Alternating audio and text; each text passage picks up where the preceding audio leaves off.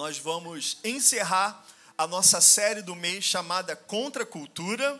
Amém? Tem sido uma série é, é, maravilhosa. Eu estava até com vontade de continuar, talvez mais um tempo, com essa série, mas hoje eu estava orando, me preparando, e o Espírito Santo, de pronto, já me deu a série dos próximos dois meses. Né? Então a gente já tem a direção para onde nós vamos. Mês que vem a série, a série vai ser Eu Quero Avivamento, né? e vai ser incrível vai ser maravilhoso. E não é só. E, gente, quando as séries que a gente faz na igreja, não é só sobre ter uma série, mas é sobre o que Deus está fazendo na nossa igreja nesse tempo. Amém? Então, se conecte com o que eu estou pregando. Eu sou o pastor dessa igreja. Eu sou a autoridade espiritual nesse lugar. Amém? Eu não tenho vergonha de dizer isso, porque eu não escolhi ser pastor, eu fui chamado para ser pastor. Eu lembro exatamente o, o não lembro a data, mas eu lembro onde eu estava. Eu estava sentado ali naquele cantinho, orando, e o Senhor me chamou para o ministério. Eu disse sim para o ministério. Então, quando você, é, é, quando você dá ouvidos à direção que o seu pastor te dá, você é abençoado. Quando você se conecta com o coração do seu pastor, você é abençoado. Não porque, não porque, como eu posso dizer, não porque eu tenho alguma coisa para te dar, porque, como eu disse, você está se conectando ao seu pastor, não ao Felipe Pimentel da Silveira. Eu sou Felipe Pimentel da Silveira, filho de Sandra Neves de Avelar Silveira e Manuel Pimentel da Silveira. Esse sou eu, é, é, é, é, normal. Mas o Senhor, Jesus, me chamou para ser pastor. Quando você se submete ao pastor, não é que você está se submetendo a mim, mas você está se submetendo à vontade de Deus, você está se submetendo ao Senhor que levanta pastores, que levanta mestres. É, é, essa estrutura que nós adotamos como igreja, tem muita gente que prega que ah, a influência disso, a influência daquilo. Não, querido, Jesus desenhou. Ninguém inventou a função de pastor. Foi Jesus que, que é o supremo pastor em sua palavra, e por isso que eu digo, as pessoas, é, como diz a própria palavra, as pessoas perecem por falta de conhecimento. E conhecimento, querido, não está, não tem conhecimento na filosofia, não tem conhecimento na sociologia, não tem conhecimento em nenhuma escola de pensamento humana. Tem informação. São, são úteis para o dia a dia? São úteis para o dia a dia, para um monte de coisa, mas a verdade, a verdade absoluta, que é o que a filosofia, por exemplo, diz buscar e nunca alcança, porque nunca vai conseguir, a verdade é Jesus. Ele é o caminho, ele é a verdade, ele é a vida. E Jesus, querido, ele se revela a nós através da Sua palavra. E na Sua palavra, Ele desenhou a igreja, Ele desenhou a salvação, Ele desenhou um caminho perfeito. Amém?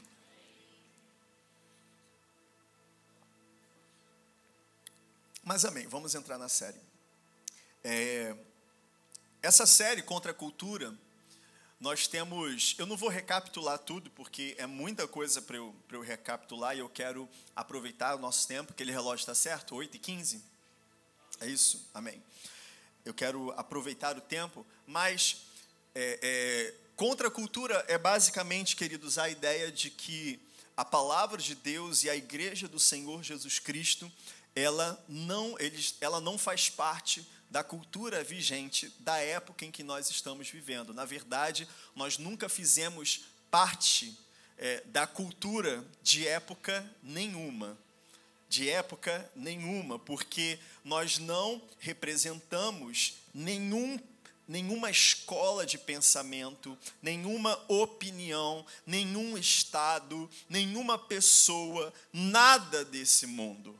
Nós não falamos sobre nada desse mundo, nós falamos de algo que está fora desse mundo o reino de Deus. Como diz lá em Coríntios, de sorte eu lembro da versão, enfim, Almeida corrigida.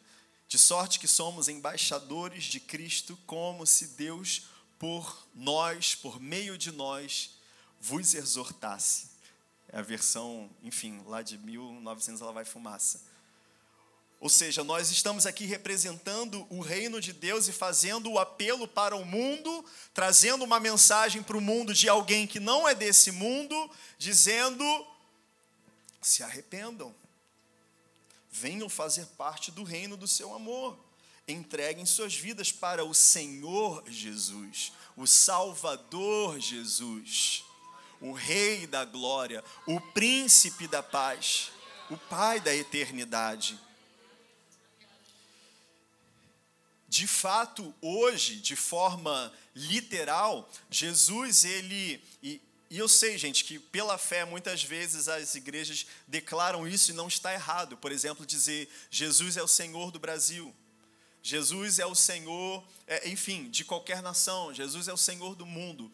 Mas, de forma, é, como eu posso dizer, espiritualmente legal e de forma prática, você não está vendo o corpo de Jesus sentado lá na esplanada né, do Planalto, governando sobre a nossa nação. Tem outra pessoa lá. em todas as nações existem outras pessoas literalmente governando. A gente aprendeu na série Maranata, né, do mês passado, que um dia Jesus, ele de fato, quando ele voltar, ele vai exercer literalmente esse governo. Nenhum dos governantes que você conhece, nenhum dos congressos, nenhuma das estruturas governamentais todas elas serão desfeitas. Você sabia disso? Que a Bíblia promete isso? É chamado reino milenar de Cristo, está lá em Apocalipse. Ele fala: Eu vou voltar e governarei com cetro de ferro e justiça durante mil anos nessa terra. No final desse tempo, Jesus vai devolver a terra para o Senhor, olha aqui, Senhor, restaurada, em ordem. E aí, depois disso, virá o julgamento final, o julgamento de todos os vivos e mortos, né? Enfim, eu já estou recapitulando, voltei na série do mês passado. Mas, como eu estava falando, nós como igreja, nós não fazemos parte da cultura desse mundo. A gente não crê no que o mundo crê, a gente não pensa como o mundo pensa, a gente não fala como o mundo fala, a gente não acha o que o mundo acha. A gente crê na palavra de Deus. A gente pensa como Cristo, porque a palavra diz que temos a mente de Cristo. Amém? Nós declaramos o que? A palavra de Deus, porque é o que nós cremos.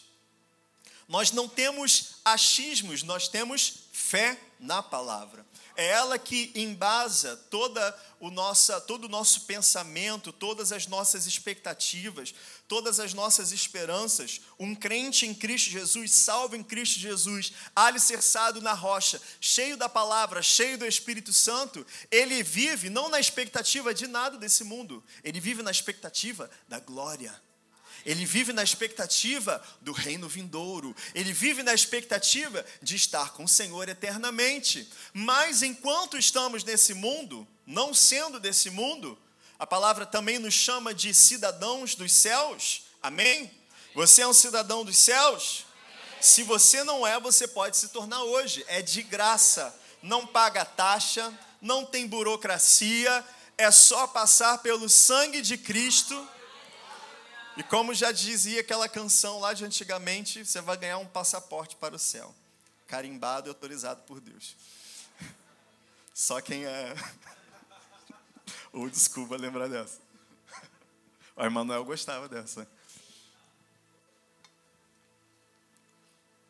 Mas nós não fazemos parte da cultura desse mundo.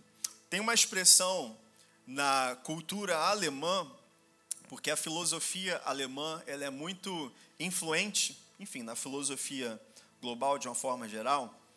E, e calma, gente, como eu falei, a nossa cultura não é desse mundo. Eu só vou pensar um exemplo da cultura do mundo para te mostrar à luz da palavra o que, que eu estou te dizendo. É, existe uma palavra em alemão chamada Zeitgeist, que significa, o significado dela é, o espírito do tempo, que nada mais é do que é uma palavra que eles usam para explicar o que é cultura vigente no momento, o que, que as pessoas estão pensando. né, o Zeitgeist, ou seja, o espírito do tempo, é o espírito do momento. O que, que, tá, é, é, o que, que está na, trazendo de uma forma assim mais clara para você o que, que está na moda no momento. Mas o que, que está na moda não de, de roupa, mas o que, que está na moda no pensamento das pessoas. O que, que está na moda na cultura, o que, que está na moda no, no comportamento é, é, e nas escolhas das pessoas. E, e é uma palavra que, se eu não me engano, não tem tradução dela para nenhuma outra língua, se eu não me engano. E, e, eu acho muito interessante essa expressão, Zeitgeist, né, que tem esse significado, o espírito do tempo, porque quando eu, quando eu vejo essa palavra, ela me lembra desse versículo que nós lemos semana passada. Abra sua Bíblia comigo aí em 2 Coríntios, capítulo 4, no versículo 4.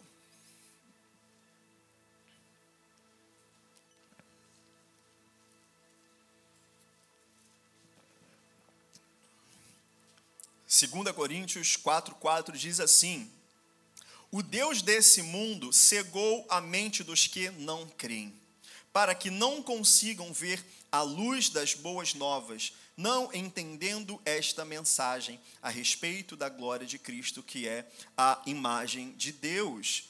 E aqui ele coloca Deus com D minúsculo, porque não é o verdadeiro Deus. E quem é o Deus desse mundo? Quem é o príncipe desse mundo? Respondam mais. Sem medo. A gente não é igual Harry Potter que fica com medo de falar o nome do cara. Diabo, o derrotado, o cão. Ele não é mais Lúcifer, ele é o diabo, ele é Satanás. Ele é o inimigo das nossas almas. Ele é derrotado. Amém? no nome de Jesus. Mas Ele é o Deus desse mundo. E a palavra nos ensina que Ele cegou a mente das pessoas especificamente para que elas não crescem. E para que elas não consigam ver a realidade das boas novas, das boas notícias, da boa notícia. E qual é a boa notícia? É o Evangelho. Evangelho significa boa notícia que em Cristo Jesus temos o perdão de todos os nossos pecados. E não somente isso, não apenas perdão de pecados, mas uma promessa de vida eterna. Amém? Mas as pessoas desse mundo, por conta do Deus, do, do pretenso Deus, do Deus caído desse mundo, do príncipe das trevas, do império das trevas que governa sobre esse mundo, elas estão cegas, elas não conseguem é, é, é, entender e nem discernir, não entendendo essa mensagem a respeito da glória de Cristo, que é a imagem de Deus. Portanto, o Evangelho ele não tem como ser explicado. Você sentar para uma pessoa e intelectualmente dizer: vem cá, que eu vou te convencer que Cristo é real e que tudo isso é real. Talvez alguém aqui já tenha tentado fazer isso, de boa fé, tentar sentar para conversar. Com... Vem cá, que eu vou tentar te convencer. Querido, não é sobre argumentação. Porque, em primeiro lugar, o Evangelho ele precisa ser crido, ele não precisa ser entendido. E, em segundo lugar, nem tem como ser entendido, porque espiritualmente esse mundo é cego espiritualmente aqueles que não têm Cristo não conseguem entender. Gente, só, só poderia tirar o, o pad, por favor, que ele acaba me, me distraindo um pouco. E distraindo alguns também, né? Porque eu sei que você se, fica esse barulhinho, você nem percebe. Fica com sono, tá na cadeirinha confortável.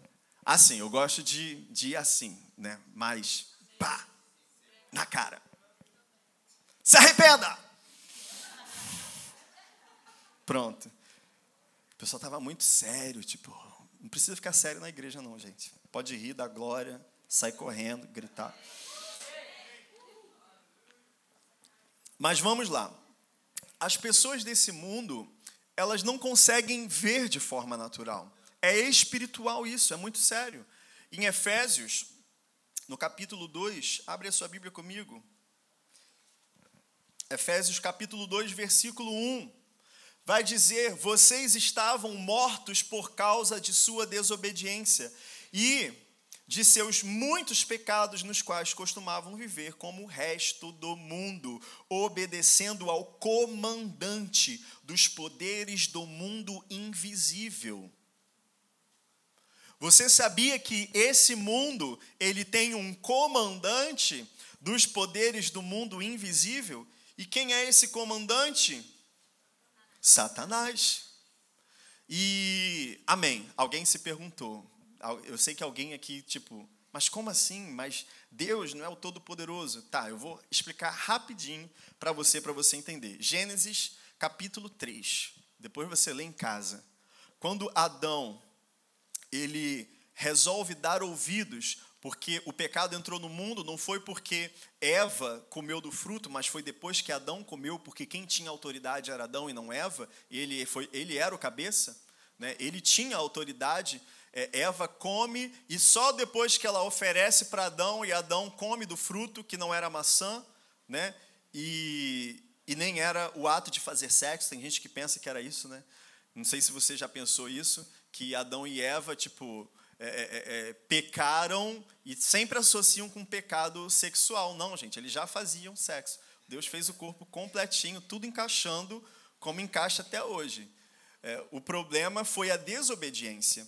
E quando Adão ele dá ouvidos ao que Eva estava falando, porque ela deu ouvidos ao que a serpente estava falando, e a serpente, o que, que a serpente estava falando? Ela estava deturpando o que Deus disse, porque Deus disse: se vocês comerem no fruto da árvore do conhecimento do bem e do mal, certamente vocês morrerão. E a serpente chega para Eva e fala: isso, é, é exatamente isso que Deus disse? Com certeza não. Se vocês comerem do fruto da árvore do conhecimento do bem e do mal, viu como eu consigo ir bem mais rápido sem, sem o pad? Bem melhor. É, é, a minha mente pensa melhor. É, se você comer desse fruto da árvore do conhecimento do bem e do mal, é, você vai ser semelhante a ele. Ou seja, introduziu uma mentira, porque não foi isso que Deus disse. Disse que eles certamente morreriam e, e, eles dão ouvido ao que a serpente é, fala, e dando ouvidos ao que a serpente fala, e fazendo o que a serpente é, sugere eles a fazerem, eles, eles deixam de ouvir a voz de Deus e se submetem à voz do diabo. Por isso, naquele momento, Adão ele se submete à autoridade de Satanás.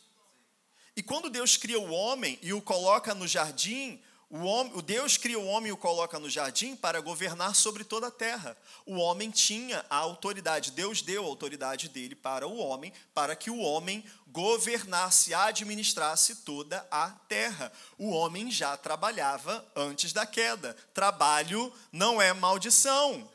Amém?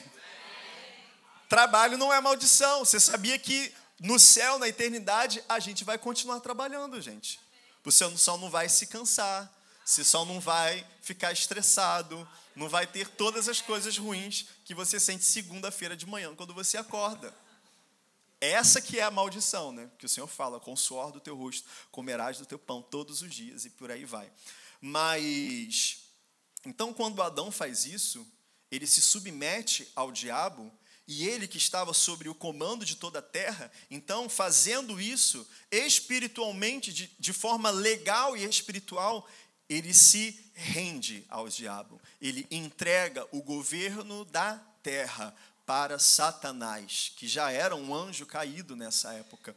Então, por isso, o mundo é do jeito que é. Não é porque Deus não é Deus, é porque o Deus desse mundo é Satanás. Espiritualmente, ele tem autoridade para governar sobre a vida de todas as pessoas na humanidade. Cada ser humano que nasce já nasce debaixo de maldição. E apenas uma coisa, porque esse problema já foi resolvido de uma vez por todas.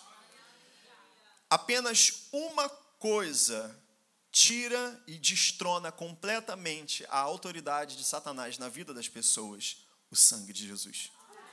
E por isso que especificamente, como a gente acabou de ler lá em 2 Coríntios, no capítulo 4, no versículo 4, especificamente o Deus dessa terra, o Deus, o Zeitgeist, o espírito do tempo, e eu acho incrível que essa palavra, é, é, na língua alemã e na filosofia alemã, é usada justamente para falar sobre a cultura da época.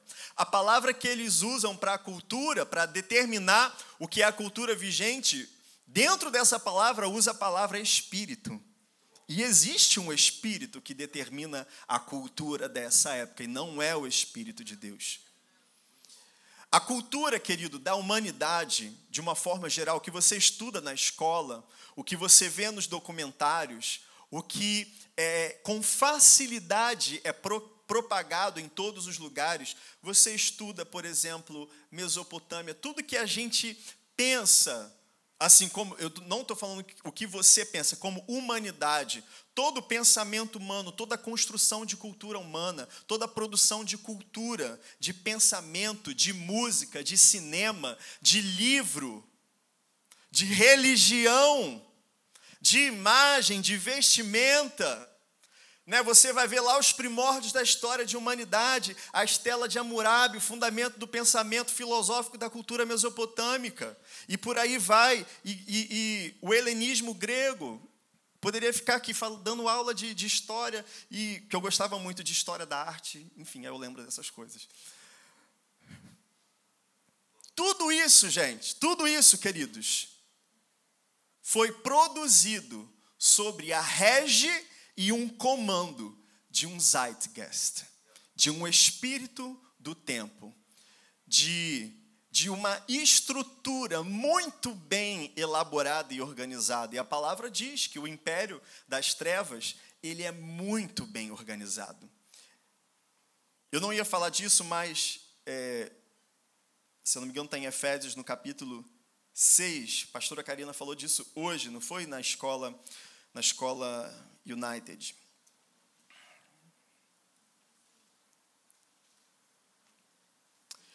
Efésios 6, versículo 12, vai dizer: Pois nós não lutamos, nós não lutamos contra inimigos de carne e sangue, ou seja, não lutamos contra seres humanos mas contra governantes e autoridades do mundo invisível, contra grandes poderes neste mundo de trevas. Sim, esse mundo é um mundo de trevas.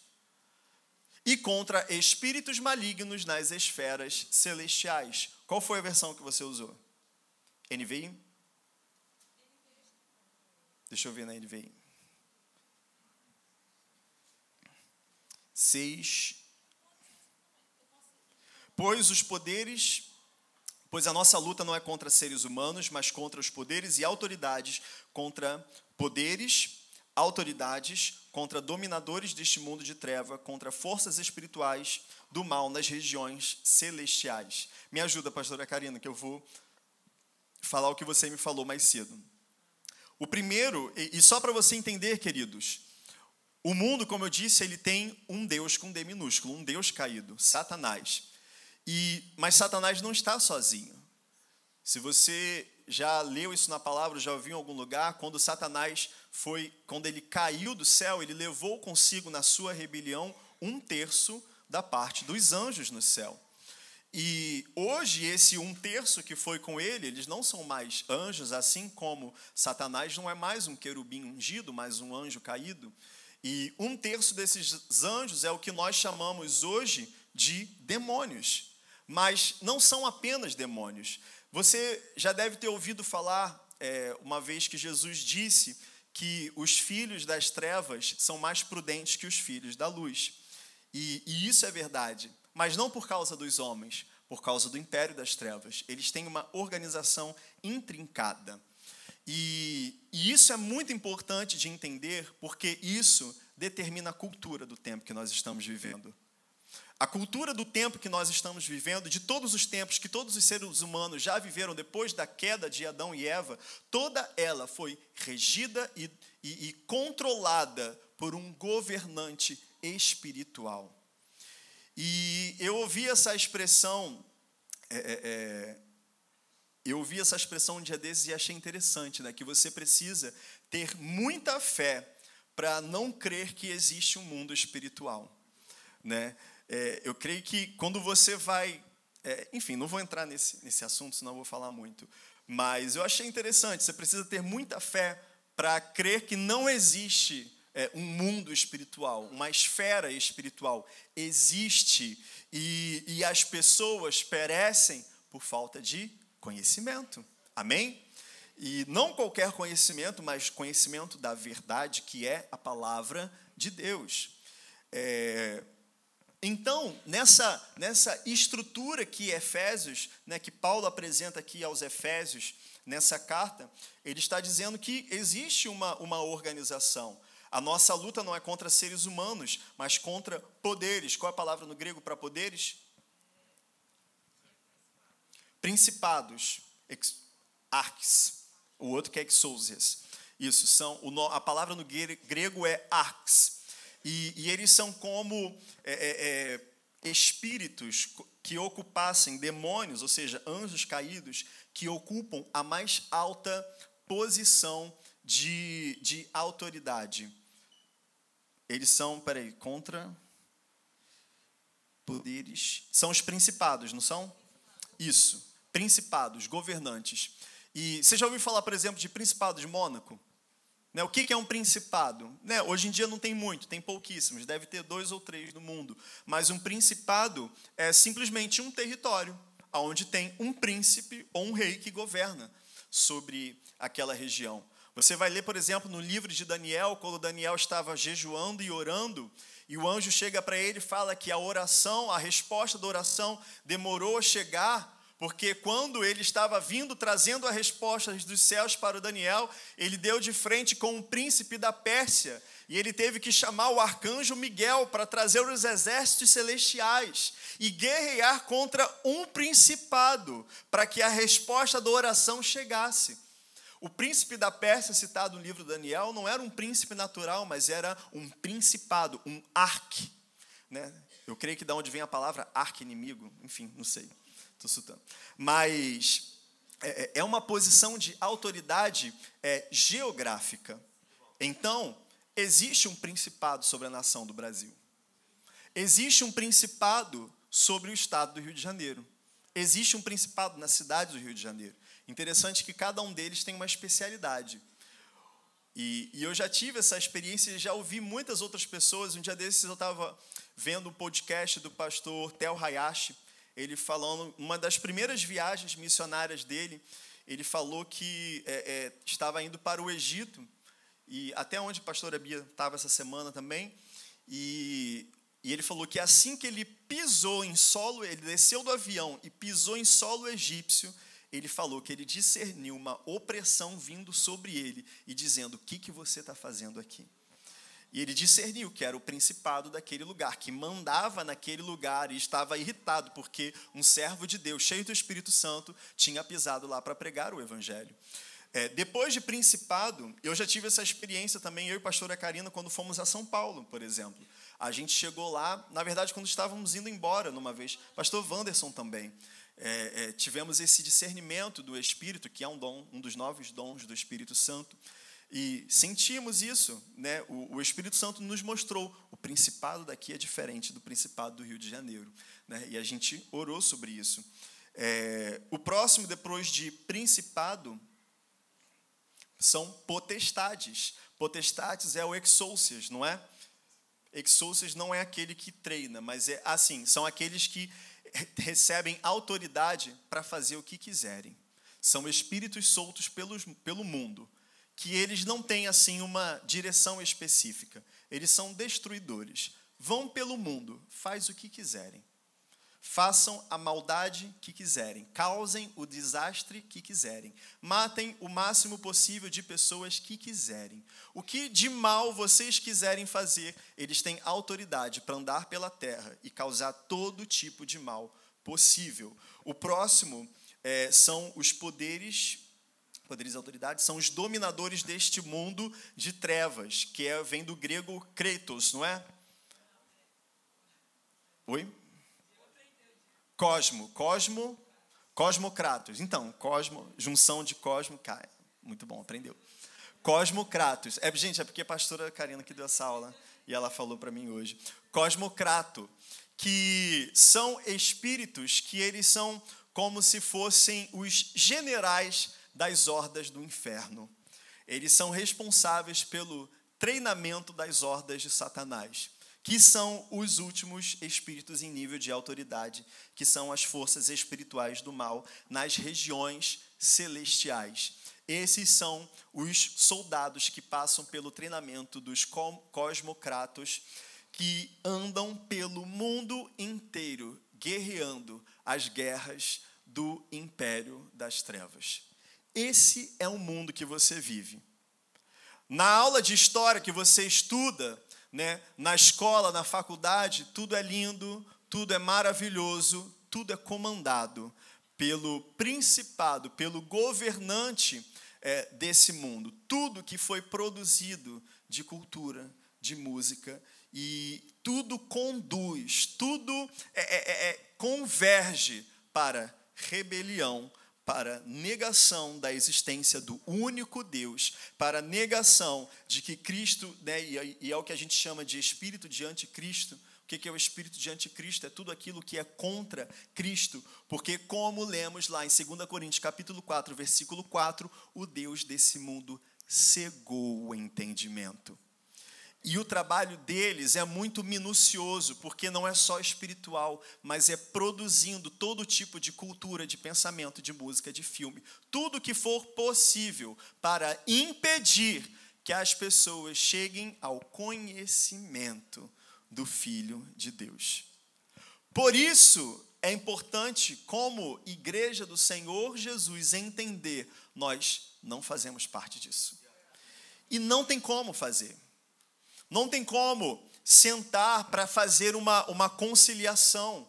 Ai, pastor, mas é, é, as coisas mudam, é, é, é, as coisas evoluem, o mundo muda, querido, desde que o mundo é mundo, o zeitgeist desse mundo está sempre fazendo viradas culturais, mudanças de governo, sempre com muita guerra, muito sangue, muito ódio, sempre com muita destruição.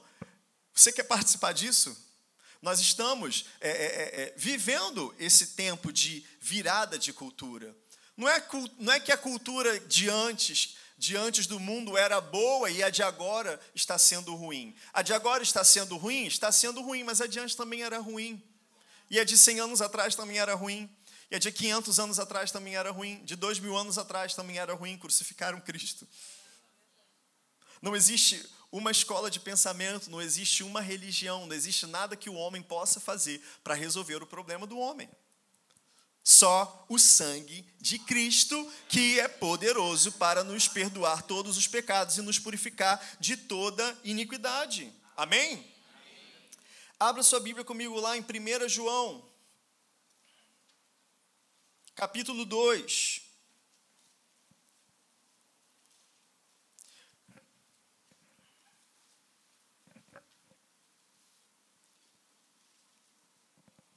1 João 2, 15.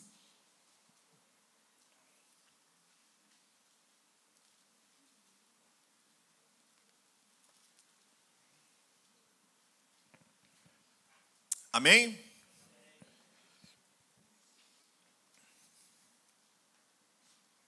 E a palavra de Deus diz assim: Não amem este mundo. E eu creio que agora fica mais fácil de você discernir e entender, quando a gente ler esse versículo, a importância de não amar esse mundo, de não ter apego nenhum com esse mundo, de muito pelo contrário, de ter um forte, intenso desejo no coração, não mais pelas coisas desse mundo, mas pelas coisas dos céus pelas coisas do reino vindouro, pelas coisas que a palavra de Deus nos apresenta. Porque esse mundo está cego, porque esse mundo não tem domínio sobre si próprio. As pessoas hoje clamam liberdade, clamam é, é, é, é diversas coisas, meu corpo, minhas regras e por aí vai. Mas a verdade é que não tem um livre não tem um livre, querido. Quem não está em Cristo Jesus não é livre. Se você não está em Cristo Jesus, eu desafio você, escolhe hoje por conta própria não pecar. Você é livre? Você faz o que você quiser? Então escolhe não pecar. Vai conseguir? Não vai conseguir. Porque as pessoas elas, elas são enganadas, elas são cegadas pelo Deus desse mundo. Elas não fazem porque elas querem. As pessoas não abortam porque elas querem. As pessoas não matam porque elas querem. As pessoas não roubam porque elas querem. Não usam droga porque elas querem. As pessoas fazem isso porque estão debaixo de comando. Tem um cabresto na boca de cada homem e mulher desse mundo que, como um burro, é guiado para onde o espírito maligno quiser levar. Eu sei, eu falei um pouco uma expressão bem forte para você, mas é para ver se você se liga e cai na real de que esse mundo, querido, é uma grande ilusão, é uma grande mentira. É muito bom de se ver, é muito bom de se provar, é muito bom para as sensações do corpo. Na hora, o prazer é intenso. Mas o resultado, querido, primeiro que a maioria das sensações desse mundo, querido, no segundo que passa a sensação, vem o vazio, vem o desespero, vem a depressão, você sabe disso. Se você já teve algum vício, se você já usou alguma droga, se você já bebeu cerveja, se você já se masturbou assistindo pornografia,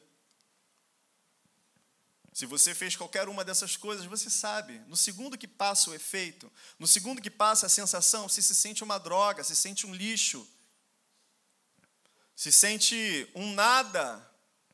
Por quê? Porque você não quis fazer, você, querido, foi obrigado por um cabresto a fazer.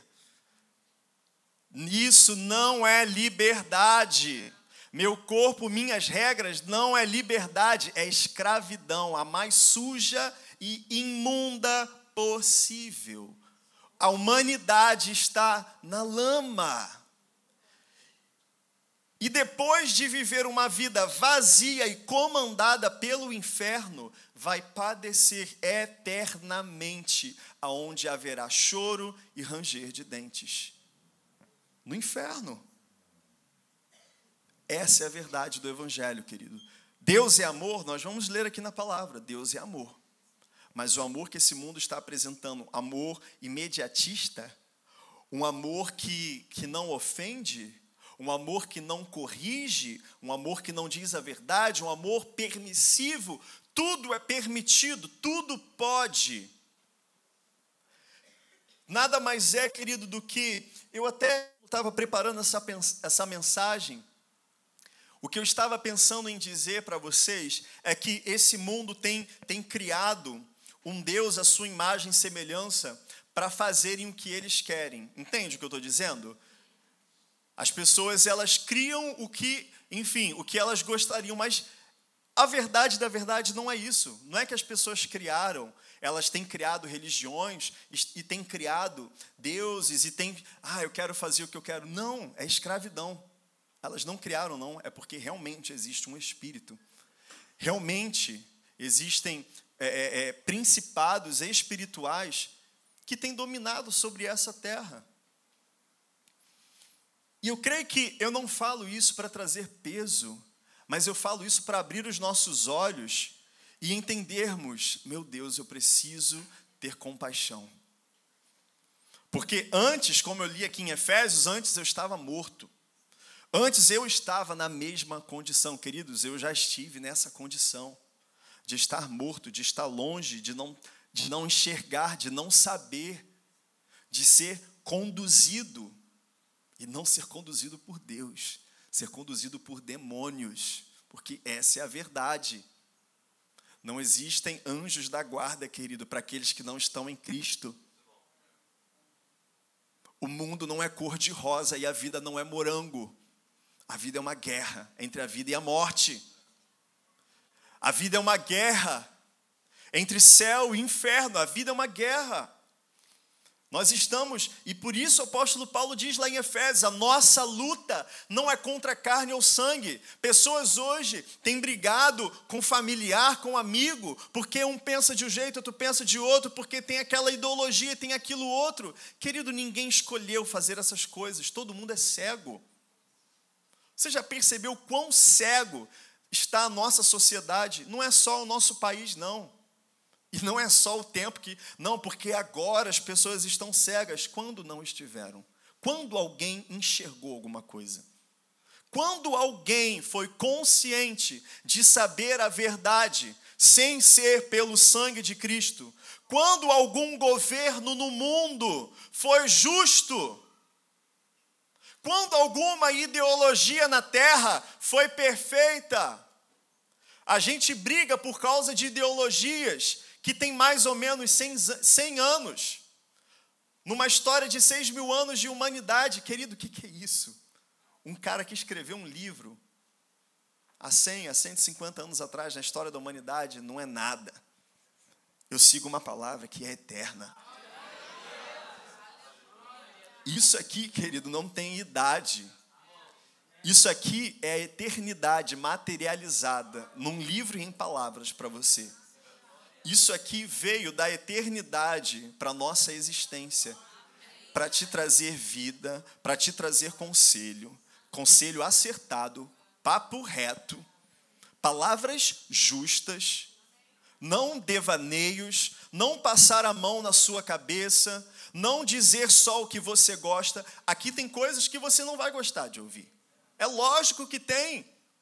Senão você seria é, é, é, a gente vive numa, numa sociedade, infelizmente, queridos, e eu não sei como estão outros países, porque eu, eu não convivo em outros lugares, mas vendo a nossa nação, é uma nação de meninos e meninas inconsequentes.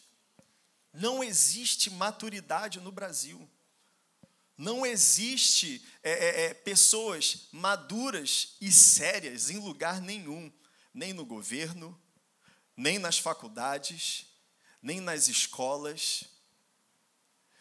E se eu for só por essa linha, a gente vai chegar na conclusão: estamos perdidos. Meu Deus. Se eu fosse cego, eu seria, eu, eu chegaria nessa conclusão. Meu Deus. E, e, eu até li uma, uma reportagem um tempo atrás dizendo que as pessoas mais inteligentes são as que mais sofrem, porque são as que mais têm consciência da, da realidade das coisas. Se eu fosse só inteligente não tivesse Cristo, talvez eu pensasse até no suicídio. E talvez seja por isso muitas pessoas se suicidam sem Cristo. Porque a realidade é tão, meu Deus, não tem solução. Não tem resposta, não tem caminho, não tem sentido. Essa vida não tem sentido. Você sabe que essa foi a decisão da maioria da, dos, dos homens mais inteligentes da história da nossa humanidade. Né? Aqueles que escreveram, muitos dos que escreveram os livros que você estuda na escola, na faculdade, você sabe que a maioria deles, o fim foi suicídio. Eles eram tão inteligentes e a conclusão cega que eles tomaram, tendo, fazendo uma análise nua e crua e apenas intelectual da humanidade foi: nada tem sentido, suicídio. Vou tomar um gole de arsênico, vou dar um tiro na cabeça, vou pular de uma ponte. Foi isso que eles fizeram. Mas eles não tinham Cristo. Eles não sabiam a verdade. Eles eram muito inteligentes, muito articulados. Um raciocínio, um QI alto. Mas, queridos, por isso eu digo para vocês, e agora eu vou ler de novo, e eu oro em nome de Jesus que o Espírito Santo revele a profundidade dessa palavra para você. Não ame esse mundo. 1 João 2,15. Não amem este mundo, nem as coisas que ele oferece. Preste atenção em cada mínima palavra que você lê na sua Bíblia porque ela é viva e eficaz. Amém? Ela é poderosa. Ela corta o que precisa ser cortado fora e ela traz vida onde tem morte. não amem este mundo, nem as coisas que ele oferece. Pois quando amam o mundo, o amor do Pai não está em vocês. Não tem possibilidade. Não, eu amo a Deus, mas eu também amo as coisas desse mundo. Eu amo esse mundo, é maravilhoso, esse mundo é lindo. Não mais essa escola de pensamento, não mais esse filósofo, não mais essa cultura. Ai, é tudo tão bom, é tudo tão agradável. Não é. Engano, cuidado. Não ame esse mundo. Quando amam o mundo, o amor do Pai não está em vocês. Versículo 16 continua: Porque o mundo oferece apenas e é um resumo perfeito do que o mundo oferece. Porque o mundo oferece apenas o desejo intenso por prazer físico. Queridos, hoje em dia nós temos políticas públicas sendo adotadas baseado nisso aqui. Por quê? Porque simplesmente o prazer extremo da minha carne está nisso. Então, uma lei precisa ser escrita para que a sociedade inteira seja forçada a aceitar o que o meu intenso prazer e desejo físico quer fazer. As pessoas da nossa sociedade estão sendo guiadas pelos seus desejos intensos por prazer físico. E eu nem vou parar aqui para descrever toda a gama de prazer físico, que esse mundo, gente, a gente mora no, no país do carnaval. No país que é o maior feriado. Tem feriado maior carnaval? Não tem, né? É o período que a gente mais para de trabalhar no ano para se dedicar, para receber pessoas do mundo inteiro que vêm assistir as nossas mulheres nuas, que vem estuprar as nossas crianças que estão sendo abusadas pelas estradas fáceis, presas fáceis, venham pedófilos do mundo inteiro, venham pervertidos do mundo inteiro, venham pessoas do mundo inteiro se deliciar com a beleza do nosso intenso prazer por desejos físicos. Tem como amar esse mundo? Tem como a palavra, tem como a igreja do Senhor Jesus ter algum tipo de conversa com esse tipo de coisa? Isso é sensato? Isso é normal? Não é normal, mas isso faz parte da cultura da nossa nação. Há cerca de 100 anos, pelo menos. Isso, quando você senta com o seu amigo do trabalho para conversar, é o que está na boca dele para falar. O bonito entre as, os homens sabe disso.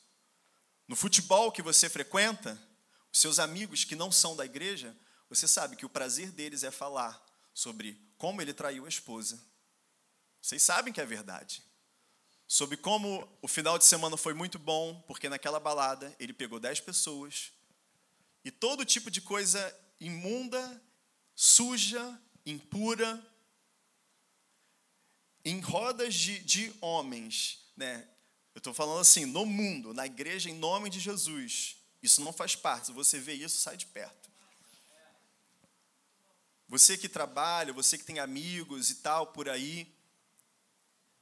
Se você senta numa, numa mesinha, num bar, em qualquer um desses lugares, o que, que os homens no Rio de Janeiro estão conversando? É como se fosse uma regra. O que precisa participar do papo é alguma imoralidade sexual, traição, né? E geralmente os que traem e pegam todo mundo são, né? Ah, os caras se apresentam escravos, pobres, cegos, nus, mulas com cabresto na boca. Um lugar cativo no inferno. Não ame esse mundo. Porque o que o mundo oferece é apenas desejo intenso por prazer físico, mas não só isso, o desejo intenso por tudo o que vemos. E isso daí eu creio que eu posso afirmar que nunca na história da humanidade é, nós vivemos uma, nós temos uma sociedade visual, extremamente visual quantas meninas, quantos adolescentes têm entrado em, em, depressão, em crise de identidade, só por causa do que se vê. Porque ela não se vê como ela vê as influencers que ela vê no Instagram, por exemplo. O que tem governado a mente, não só da juventude, não é só a juventude, não. Tem muita gente aí de 40 anos com crise de meia-idade, cara velho, com 40, com 50 anos, tendo crise de meia-idade, querendo acabar casamento ou querendo é, é, é, voltar a ser adolescente, querendo voltar a viver as aventuras né, da juventude, com a cara e um corpo de 40 e de 50. Porque o que importa hoje é o que se vê, é o que se mostra. E isso é, é o que se apetece aos olhos. Interessante é que lá em Gênesis, no capítulo 3, quando a serpente né, está lá tentando convencer Eva é, de, de se submeter à direção que ele estava dando, Gênesis vai dizer né, que a fruta ela tinha uma ótima aparência. Né? Deixa eu abrir lá com você, Gênesis 3. Gente, eu sei que tem gente aqui que essa palavra tá tipo revirando as suas entranhas, mas é esse é o efeito. O Espírito Santo está trabalhando em você. Amém?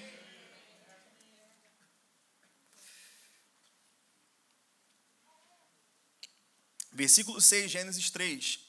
A mulher viu que a árvore era linda e que seu fruto parecia delicioso e desejou a sabedoria que ele lhe daria. Assim tomou do fruto e o comeu. Depois deu ao seu marido, que estava com ele, né, Adão omisso, e ele também comeu. Naquele momento, seus olhos se abriram e eles perceberam que estavam nus. Por isso, costuraram folhas de figueira uma às outras para se cobrirem.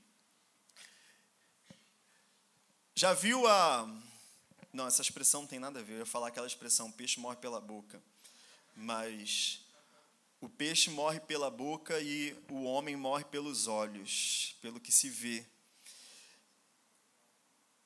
O desejo intenso por tudo que vemos.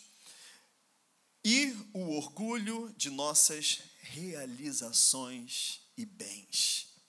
E, e é aqui aonde até mesmo muitos crentes têm perecido e padecido.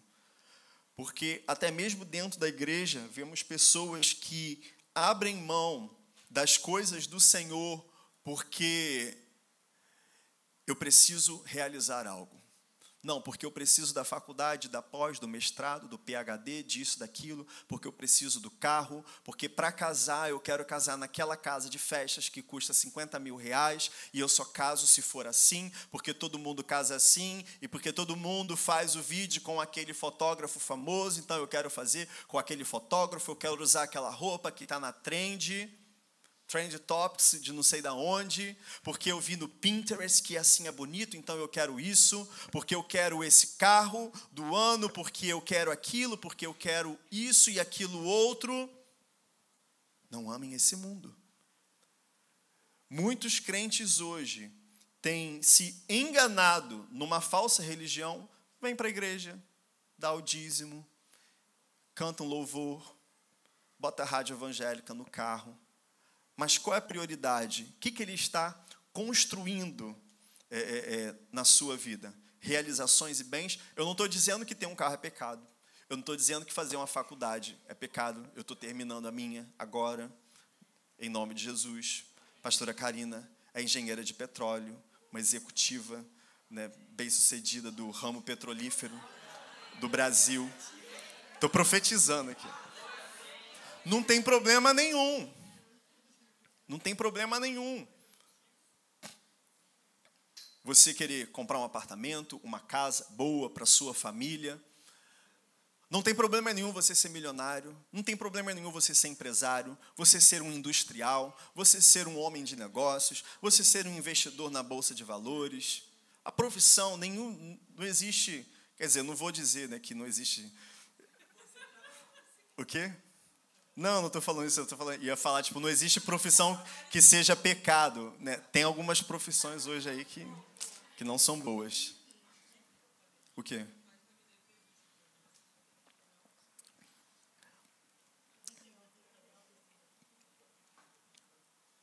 E muitas vezes eu vejo é, é, é, filhos de Deus cheios de. E, interessante que a palavra diz, e o orgulho de nossas realizações.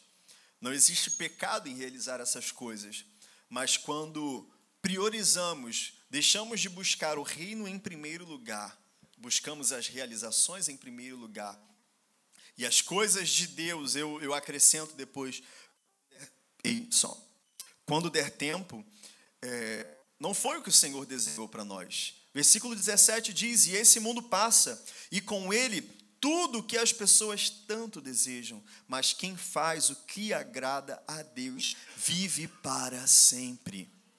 A vontade do Senhor, querido, não é que você só tenha uma vida próspera e abençoada nessa terra. Não. A vontade dele é que você viva. E não só viva, mas viva para sempre. Abra sua Bíblia comigo lá em Gálatas e a gente está caminhando para o final agora.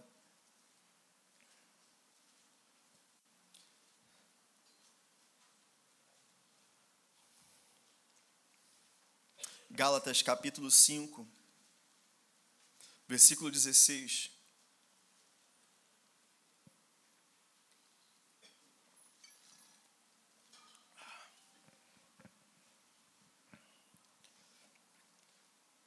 Amém? Gálatas 5,16 diz o seguinte: Por isso digo, deixem que o Espírito guie sua vida. E aqui é o Espírito com E maiúsculo. Não é o zeitgeist dessa época, não é o espírito do tempo, não é o Deus com D minúsculo, não é Satanás, não é principado, não é potestade, não é a cultura, não é o que os seus amigos do trabalho acham, não é o que é ensinado nas faculdades e na escola, não é o que passa do jornal. Não amem o mundo, não se deixem guiar por essas coisas porque nós não fazemos parte desse mundo, estamos sendo preparados para o reino vindouro, príncipes e sacerdotes do Deus Criador dos céus e da terra, amém? Por isso eu digo: deixem, permitam que o Espírito guie a sua vida. Assim, e an antes de continuar, antes de continuar, essa palavra, querido, é para aqueles que creem. Talvez tenha alguém aqui que não crê. Talvez tenha alguém que vai assistir essa mensagem depois que não crê. E eu vou dizer, essa palavra não serve para você. Você não vai sair daqui satisfeito se você não crê nisso. Você vai sair daqui, provavelmente não vai querer voltar.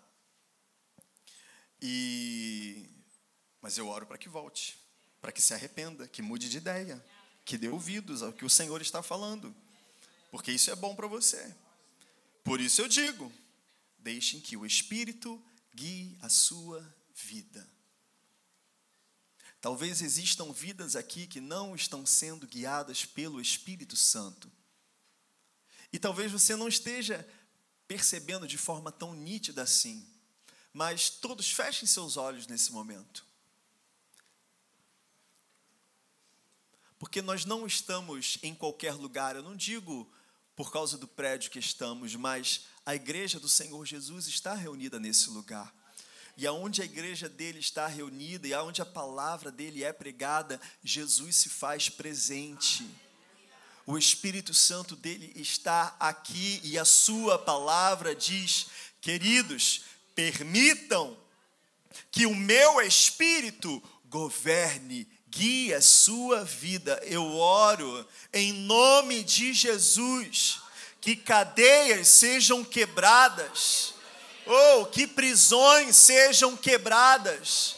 Espíritos malignos, espíritos que têm cegado o entendimento na autoridade do nome de Jesus. Eu te repreendo, saia daqui em nome de Jesus, saia da vida dessa pessoa, que olhos espirituais sejam abertos, porque não é mais tempo de viver sobre o governo do império das trevas, mas é tempo de liberdade, de receber vida, vida em Cristo, ser lavado, remido pelo sangue do Cordeiro, aquele que te limpa todos os pecados, aquele que te purifica, ou aquele que te restaura, aquele que te cura. Eu declaro vida nesse lugar, eu declaro homens e mulheres decidam hoje serem guiados pelo Espírito Santo, porque Ele é o Espírito de vida, é Ele quem te revela toda a verdade da palavra, em nome de Jesus.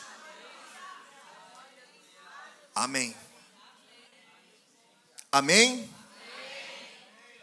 Deixem. Isso é muito importante de entender, porque, diferente do espírito do mundo, que põe um cabresto, que manda, que, que te esfrega na lama, que te mata, que te rouba, que te destrói, que mente, que te engana. O Espírito de Deus não é assim. O Espírito de Deus, ele é aquele que bate na porta e diz, pergunta: Eu posso entrar? Ele só faz essa pergunta. Ele não, ele não vai te fazer sentir arrepio nas costas. Esse lance de arrepio nas costas, queridos, é só a sua sensação. Eu não estou dizendo que quando você tem experiências com Deus, você não pode, você não vai sentir nada. Sim, tem momentos que você sente sim alguma coisa. Tem momentos que eu caio no chão com o peso da glória de Deus.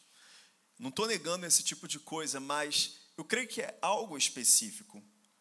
Tem pessoas que são guiadas, e, e, e como a gente viu, as pessoas desse mundo elas são guiadas pelas sensações, pelo desejo da carne, pelo que os olhos veem, pelo desejo de obterem coisas.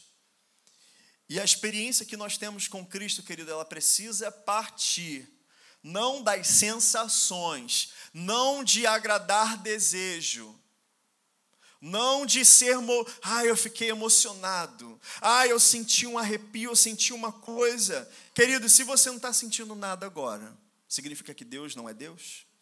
Se você não está sentindo nada, talvez se você não está gostando do que eu estou pregando para você, significa que não é Deus que está falando com você? Significa que Ele só vai falar para você o que você acha legal e bonitinho?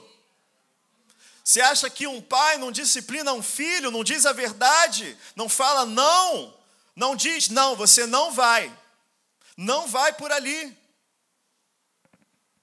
Deus é um pai, querido, mas Ele é um pai bom. E a primeira coisa que Ele faz é perguntar: Você quer? Eu posso? Se você disser sim, Senhor, eu quero, aí então Ele como Jesus diz, ele entra, ele senta na mesa com você, ele tem tempo de qualidade com você, ele traz vida, cura, ele organiza as coisas, ele salva o seu espírito, ele inicia o processo, porque também não é uma mágica, não é feitiçaria, né? você não vira uma coisa de um dia para o outro, você entra pela porta, mas tem um caminho, a porta é estreita, mas o caminho também é estreito. Não vai ser todo dia mar de rosas, porque você está no meio de uma guerra. Não é essa perfeição que você espera. E, e justamente é por isso que eu entendo que todas as religiões se comportam da forma como se comportam. Se você parar para prestar atenção, a maioria das religiões, você não precisa ter muito comprometimento, né? Você não precisa abrir mão de muita coisa, porque a maioria aceita os desejos da sua carne e está ok com isso. É, a maioria você só vai lá, oferece um troço, num lugar você oferece uma farofa, no outro uma pipoca, no outro um dinheiro, no outro um copo d'água, no outro uma folha de arruda. E, e mais o que? Aí você dá um doce para uma criança. Aí eu fico pensando, gente, por que as pessoas acreditam nessas coisas? Eu pego um doce, eu boto ali, o que, que isso vai, que, que vai acontecer se eu faço? Eu pego, não, pago uma promessa, eu subo de joelho, eu compro uma vela, eu acendo uma vela. Gente, que efeito isso tem no mundo espiritual? Onde está escrito isso? Mas, enfim, o Deus desse mundo cegou o entendimento das pessoas. Mas eu oro em nome de Jesus que aqui nessa noite, nesse lugar, olhos espirituais sejam abertos. Porque não é sobre religião, não é sobre o que eu faço, o que eu deixo de fazer, é sobre o que ele já fez. E queridos, isso é maravilhoso, porque no cristianismo, você, eu creio que aqueles que seguem a Cristo são os únicos que não precisam fazer nada. Você sabia disso? Cristo já fez tudo por você. Você não precisa oferecer sacrifício, porque Ele é o sacrifício. Você não precisa. É, é, é, é simples, mas é a coisa mais poderosa do mundo. Eis que estou à porta e bato. Se alguém abrir a porta, se alguém aceitar a minha mensagem, eu simplesmente não vou exigir mais nada. Eu só vou entrar e vou fazer tudo o que eu tenho para fazer. É só aceitar, é só abrir a boca. E eu, eu sei que esse é o um impedimento da maioria das pessoas de entregarem sua vida para o Senhor Jesus. Muitos devem pensar, ai, mas eu vou virar evangélico. Ai, mas eu vou deixar de fazer isso, eu vou deixar de fazer aquilo. E não tem ninguém pedindo nada disso. Toda vez que o evangelho é pregado, querido, de forma genuína, a única pergunta feita é, é a única pergunta que todo pastor sempre faz no púlpito. Você quer entregar a sua vida para o Senhor Jesus? A gente faz alguma outra exigência? Alguém está aqui inventando a roda? É a única pergunta que todo pastor faz, que todo pregador do evangelho faz. Você quer? Não, mas não, querida, a pergunta é se você quer. Ou você quer ou você não quer. Ou vai ou racha. É só isso. Mas os Deus desse mundo, os zeitgeist desse tempo, tem cegado o entendimento. E talvez o seu entendimento esteja cego em algumas coisas, mas eu creio que em nome de Jesus, o Espírito Santo porque não é o meu, eu não tenho poder de convencimento nenhum. Eu prego a palavra, mas o Espírito Santo é aquele que está aí batendo na porta do seu coração, querido, revelando a verdade, abrindo os seus olhos. É isso que acontece. Os, os olhos, as, as, a venda que está nos olhos de todas as pessoas, elas são simplesmente removidas quando simplesmente, de uma forma muito simples, e eu sei que eu estou sendo redundante. A verdade é dita, a palavra é pregada. E é muito simples, porque a gente precisa fazer força nenhuma, é só dizer a verdade, pregar a palavra. Aonde a palavra de Deus é pregada, querido, Espírito Santo, ele vem e tira a venda dos olhos. Quando a venda dos olhos é tirada, nós entramos e fazemos a pergunta: e agora que você vê, agora que você sabe, você quer entregar a sua vida para o Senhor Jesus? Você quer abandonar esse mundo de trevas e entrar para o reino do seu amor? E eu volto para o versículo 16: Por isso eu digo, deixem que o Espírito Santo guie a sua vida. Não tem nenhuma exigência mirabolante sendo feita aqui. Não tem nenhum, ah, paga cinco mil reais, faz o trabalho não sei aonde, dá uma pirueta cambalhota, chupa picolé, subir, chupa cana e você vai ser salvo. Não. Você não precisa fazer nada, querido. Ele já fez tudo. Ele já fez tudo. O sangue já foi derramado. O véu, a, a, o véu que existia entre Deus e a humanidade já foi removida. Cristo já ressuscitou dos mortos, já ascendeu ao céu. Ele já está à direita de Deus Pai. Ele só está lá esperando a hora de voltar para concluir o trabalho. Está tudo feito. A mesa está preparada. A morada no céu, ele disse: relaxa, Você não vai precisar fazer nada. Eu já estou preparando. Para o céu, você não precisa levar uma mochila com travesseiro e um lençol. Já vai ter lá. Não vai ser um acampamento, vai ser uma morada eterna. Não vai ser provisório, vai ser uma mansão celestial. Por isso eu digo: deixe que o Espírito guie a sua vida. Assim não satisfarão os desejos de sua natureza humana. Quando seus olhos espirituais são abertos e você entende a realidade do mundo que você vive, entende que em Cristo Jesus eu tenho uma nova vida e eu decido, não, agora eu preciso do Senhor, eu preciso dele na minha vida. Eu preciso ser cheio do Espírito Santo e guiado pelo Espírito Santo. Assim fica fácil entender quando ele diz: assim não satisfarão os desejos da natureza humana. Não é que do dia para a noite você ai, vai deixar de ter desejos impuros. Não é, não funciona assim. É um processo de santificação. Você sabe, todo mundo aqui que aceitou Jesus, no dia seguinte, aquele desejo que você tinha por certo pecado continuava lá. E no processo de santificação, você vai sendo cada vez mais feito à imagem e semelhança do seu Criador. Porque ele não faz exigência nenhuma, ele só pede: vem. Por isso que Jesus diz: vem do jeito que você está, querido. Não, mas relaxa, só vem. Vem e permanece. Permaneçam em mim e eu permanecerei em vocês. Dessa forma, com esse entendimento, com os olhos espirituais abertos e permitindo ser guiado pelo Espírito Santo, vocês não vão mais satisfazer os desejos da carne. Vocês vão conseguir viver nesse mundo, negando esse mundo, mas vivendo no padrão do céu, aqui na terra. Versículo 17: A natureza humana deseja fazer exatamente o oposto que o espírito quer, e o espírito nos impele na direção contrária àquela desejada pela natureza humana. Essas duas forças se confrontam o tempo todo. Essa é a realidade da vida do crente.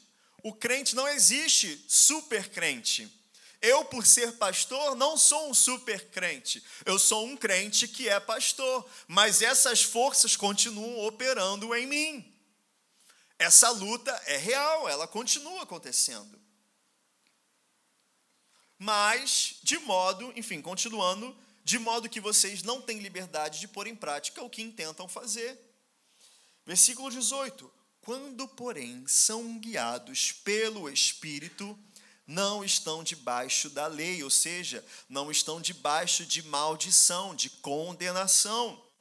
Versículo 19: Quando seguem os desejos da natureza humana, os resultados são extremamente claros: imoralidade sexual, impureza, sensualidade, idolatria, feitiçaria, hostilidade, discórdias, ciúmes, acessos de raiva, ambições egoístas, dissensões, divisões, inveja, bebedeiras, festanças, desregradas e outros pecados semelhantes. Repito o que disse antes: quem pratica essas coisas não herdará o reino de Deus.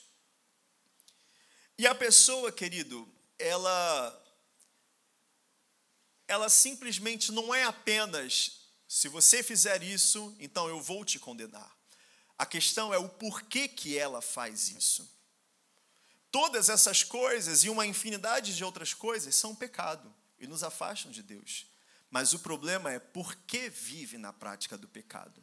Vive na prática do pecado porque são guiados pelos desejos humanos, pelos desejos carnais, como a gente leu lá em 1 João permitem ser governados pelo que o desejo quer. Aonde a carne vai, ele vai. Aonde o óleo bate, ele vê e deseja. Aonde a ganância aponta, ele vai. O que está na moda, ele quer. O que todo mundo faz, o fruto disso, uma vida na carne. Resultados extremamente claros. Imoralidade sexual, enfim, por aí vai. Eu acabei de ler isso. Se você seguir esse caminho, não tem outra direção, não vai herdar o reino de Deus. Versículo 22. Mas, glória a Deus, que a palavra do Senhor sempre tem um mais. Você já percebeu? Deus, ele sempre, ele traz o cenário, mas ele termina dizendo mais, porque Deus sempre tem resposta, querido.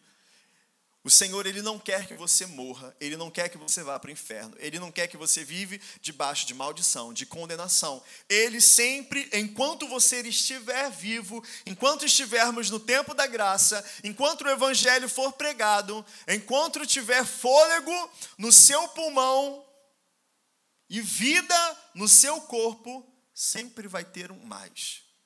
Se tem alguém aqui, se algum dia você se desviar, e se estrupiar pelo mundo inteiro, descer ladeira abaixo, barranca abaixo, lembra disso. Enfim, em nome de Jesus, enfim, tá para o YouTube também, não vai ser, não é de ninguém aqui. Ninguém aqui vai se desviar em nome de Jesus. Talvez seja alguém que está desviado que está assistindo essa mensagem. Saiba, sempre tem mais. Passa cinco anos, passa dez anos, passa vinte anos, trinta, quarenta pode ser no leito de morte, Deus sempre vai chegar, o Espírito Santo sempre vai chegar no pé do ouvido e vai dizer: Mas então, meu filho, amém? Enfim, seja quem for, receba essa palavra. Mas o Espírito produz esse fruto, e isso é maravilhoso. E o Espírito de Deus, querido, ele é contrário ao Espírito do mundo. Ele é contrário ao império das trevas. Ele é contrário, ele é o Espírito de luz, ele é um Espírito de vida, não de morte. Mas o Espírito produz este fruto: amor, alegria, paz, paciência, amabilidade, que é a capacidade de ser uma pessoa amável, que ama outras pessoas. Talvez você não sente que você tem a capacidade de amar outras pessoas. E eu vou te dizer, querido, a capacidade de amar outras pessoas com o verdadeiro amor, sabe quem te dá? É o Espírito Santo. Então, aqueles que são guiados pelo Espírito Santo, aqueles que ouvem a palavra, do Evangelho, entregam suas vidas ao Senhor Jesus e são guiados pelo Espírito Santo, o fruto disso, e é o fruto do Espírito, não é você que vai fazer força. Você precisa entender isso. Fruto do Espírito, ser humano nenhum precisa fazer força. Porque o ser humano ele sempre pensa que ele precisa fazer alguma coisa para alguma coisa acontecer. Querido, relaxa. Deixa ele guiar você. Amém? Ele te dá a capacidade de amar com o amor que ele tem, amabilidade. Ele te dá bondade, a capacidade de ser bom, como Deus é bom. Ele te dá fidelidade, porque ele é fiel. E os seus filhos, guiados pelo seu Espírito Santo, não podem produzir outra coisa a não ser fidelidade. Ele te dá mansidão porque ele é manso, ele é compassivo, ele é cheio de graça, cheio de misericórdia. Ele já, ele já poderia ter se irado há muito tempo, mas o Senhor, ele tem mansidão e domínio próprio. Aqueles que são guiados pelo Espírito Santo, eles não são mais escravos da carne, eles não são mais como aqueles que estão lá fora que dizem, ah, eu faço o que quero, mas na verdade só está fazendo porque é obrigado a fazer, porque não tem escolha de não fazer. Aqueles que são guiados pelo Espírito Santo de Deus, eles dominam a própria carne. Queridos, essa é a verdadeira liberdade. Aqueles que são livres, os únicos na terra que são livres, são aqueles que já nasceram de novo em Cristo Jesus, têm o Espírito Santo e dentro deles é gerado esse fruto poderoso. Eu tenho domínio próprio. Eu faço o que eu quero. E o que eu quero fazer é o que Deus está me dizendo para fazer. Porque eu não sou bobo nem nada, e nem idiota, e nem burro. Eu vou fazer o que a sabedoria do Espírito Santo revelado na Sua palavra tem me direcionado a fazer. Querido, eu sei que eu vou, eu vou falar algumas coisas, eu sou às vezes meio, meio agressivo, mas o mundo é burro. O mundo é burro, não tem inteligência nenhuma. Só, oi? ignorante é uma palavra mais bonita, mas eu quis usar a palavra burro para dar um soco na cara. E eu acho incrível que muitas pessoas se levantam com arrogância. No Brasil, há um tempo atrás, a gente ainda tem um pouco dessa cultura de que crente é ignorante, de que crente é só gente de periferia, de que crente é ah, não sei o quê. Meu filho, os crentes são as pessoas mais inteligentes da terra, porque eles ouviram a verdade e eles decidiram seguir a verdade e obedecer a verdade. Eles nós, os crentes, e eu não estou dizendo isso com altivez, mas é a verdade. Os crentes são as pessoas mais privilegiadas da terra, porque são os únicos que passarão a eternidade com o Senhor. Não chorando, não sofrendo, não sentindo dor, mas tendo amor, verdadeira alegria, paz, paciência, amabilidade, bondade, fidelidade, mansidão, por toda a eternidade. Por que é tão difícil assim entender? Eu oro em nome de Jesus, querido, que, que essa palavra tenha impactado você, tenha aberto os seus olhos para a verdade. E a minha intenção, e a intenção, eu creio, do Espírito Santo era exatamente essa. Não que você saísse daqui para a sua semana, tipo, ai, que palavra maravilhosa, mas que você saísse daqui realmente pensativo e pensando, eu tenho uma decisão a tomar, porque, querido, eu preguei a palavra, eu chutei a bola para você, a responsabilidade é sua, não é mais minha. O seu sangue não está nas minhas mãos. Não vem dizer que você não ouviu, você ouviu. E eu sei que as pessoas hoje em dia não estão mais acostumadas a ouvir esse tipo de pregação do Evangelho. Mas.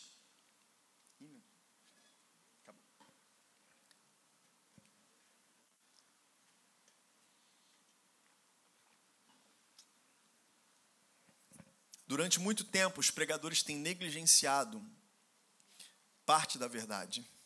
Deus é amor, Deus salva, Deus cura. Ele faz tudo isso, querido. Mas Ele é justiça e fogo consumidor. Ele é reto, Deus não é bobo.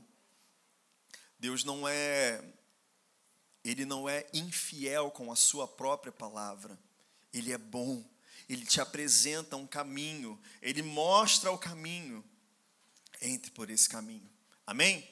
Fique de pé no seu lugar, nós vamos orar para encerrar o nosso culto.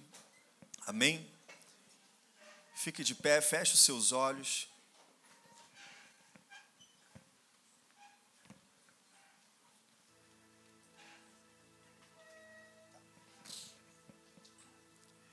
E eu creio que desde o meio da mensagem para cá, ficou muito claro para você que existe uma decisão